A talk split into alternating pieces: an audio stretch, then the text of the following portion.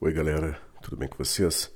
Olha só, então nós vamos aí para a semana 2 do PET volume 2, é, dando sequência à matéria que a gente viu na aula passada, trabalhando aí com o mesmo conto aí ainda, o menino que escrevia versos, tá?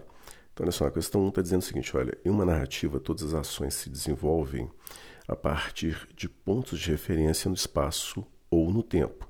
Esses pontos ajudam a situar as ações umas em relação às outras e funcionam para o leitor como pontos de apoio à interpretação e compreensão da história contada. Em Um Menino que Escrevia Versos, há dois referenciais espaciais. Quais são eles? Nós temos aí o consultório do médico, né? E uh, após uh, o, o menino ter se encaminhado para o tratamento, é, o local onde ele estava internado lá na instituição do médico, tá certo? Nós temos vários outros lugares também que foram citados ao longo da narração, não é isso? A escola foi citada, é, a oficina, por exemplo, que o pai né, trabalha também foi citada. Então, é, além dos locais onde ocorrem né, os fatos, né, a gente tem também os locais que são citados é, e até no exercício de né, voltar ao passado, né, de relembrar o tempo né, que havia passado, esses outros locais emergem aí na história, tá certo?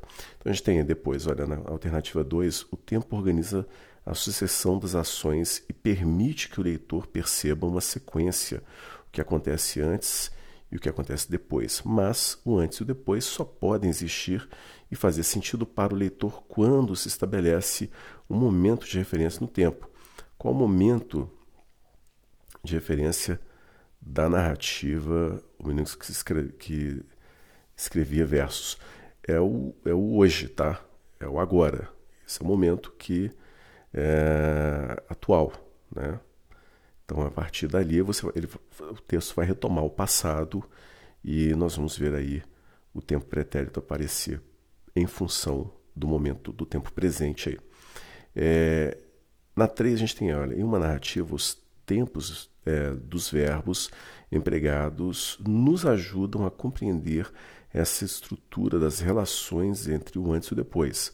No conto lido, pode-se notar que os verbos expressam as ações diretamente relacionadas com esse momento da referência. Então, olha, no, na, né, no trecho, o pai da criança, mecânico de nascença e preguiçoso por destino, nunca espreitara uma página, lia motores, interpretava é, chaparias, tratava bem, nunca lhe batera, mas a doçura mais requintada que conseguira tinha sido em noite de núpcias.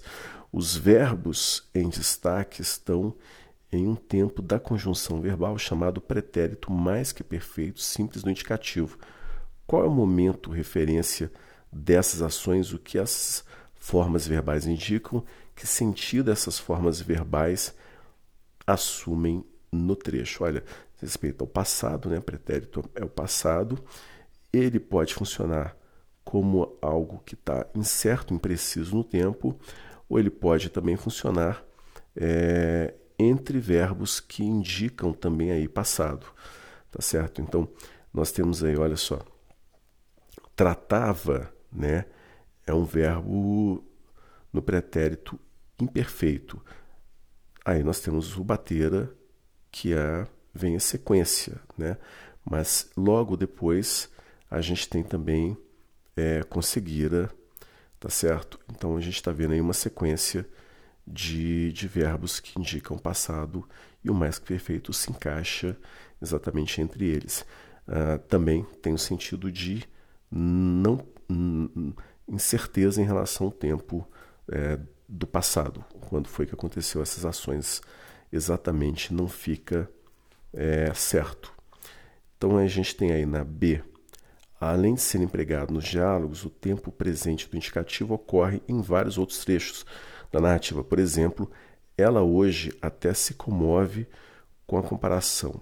Perfume de igual qualidade, qual outra mulher ousa sequer sonhar? Pobres que fossem esses dias, para ela tinha, tinham sido lua, lua de mel. Por que isso ocorre? que sentido essas formas verbais assumem em tais trechos, tá?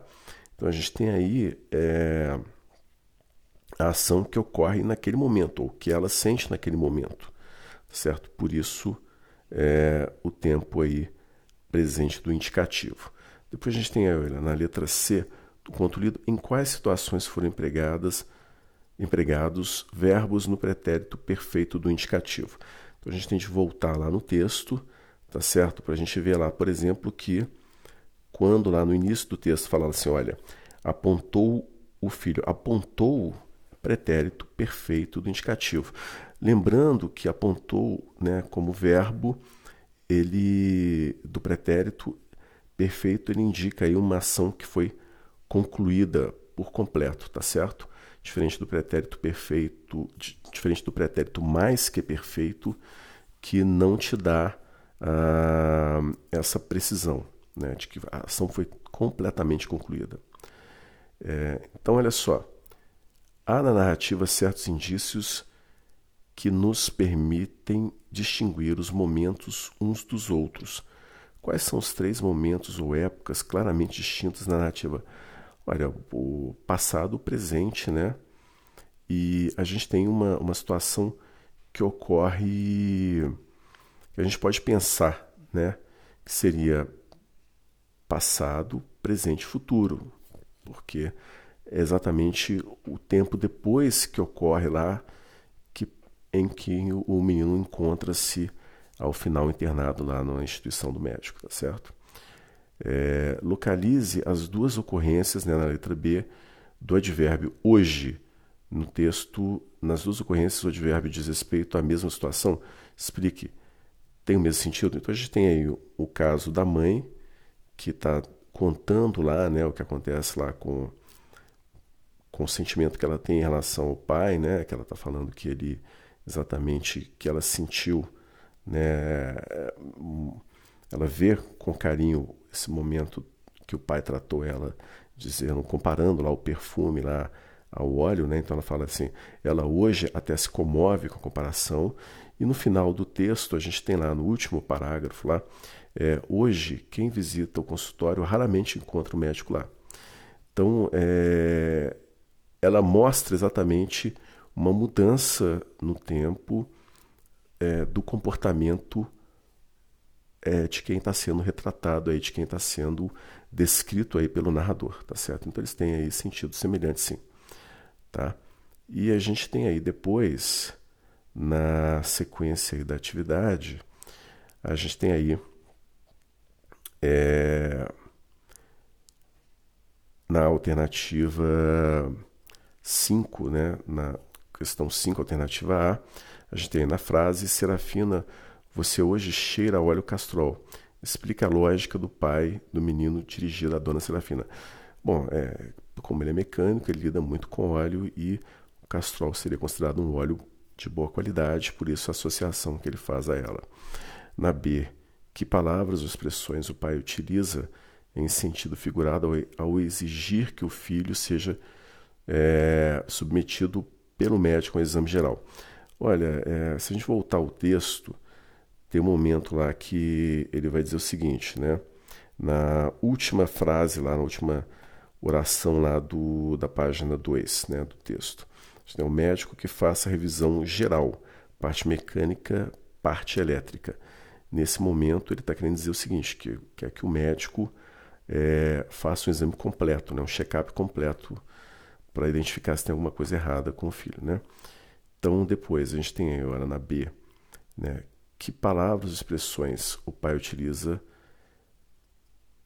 Ah, não, tá certo, isso a gente acabou de ver. Nascer, então, no trecho, o filho fora confeccionado nesses namoros de unha suja, restos de combustível manchando o lençol e oleosas confissões de amor.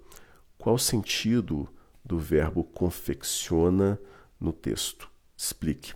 Então é o seguinte, confeccionei foi concebido, né? A criança foi concebida nessas circunstâncias aí. E quando o doutor pergunta ao menino, dói-te alguma coisa? Ele surpreende com a resposta. Por quê? É, a alternativa C, aí a gente tem, olha, o menino era muito jovem para conhecer as dores que o simples fato de viver pode provocar, tá certo? Então é isso, pessoal. É, com isso, nós encerramos a atividade. Se tiverem alguma dúvida, deixem no chat do Google Sala de Aula. É, continuem a fazer o PET. Se puder, fique em casa, em segurança. Um forte abraço e tchau, tchau.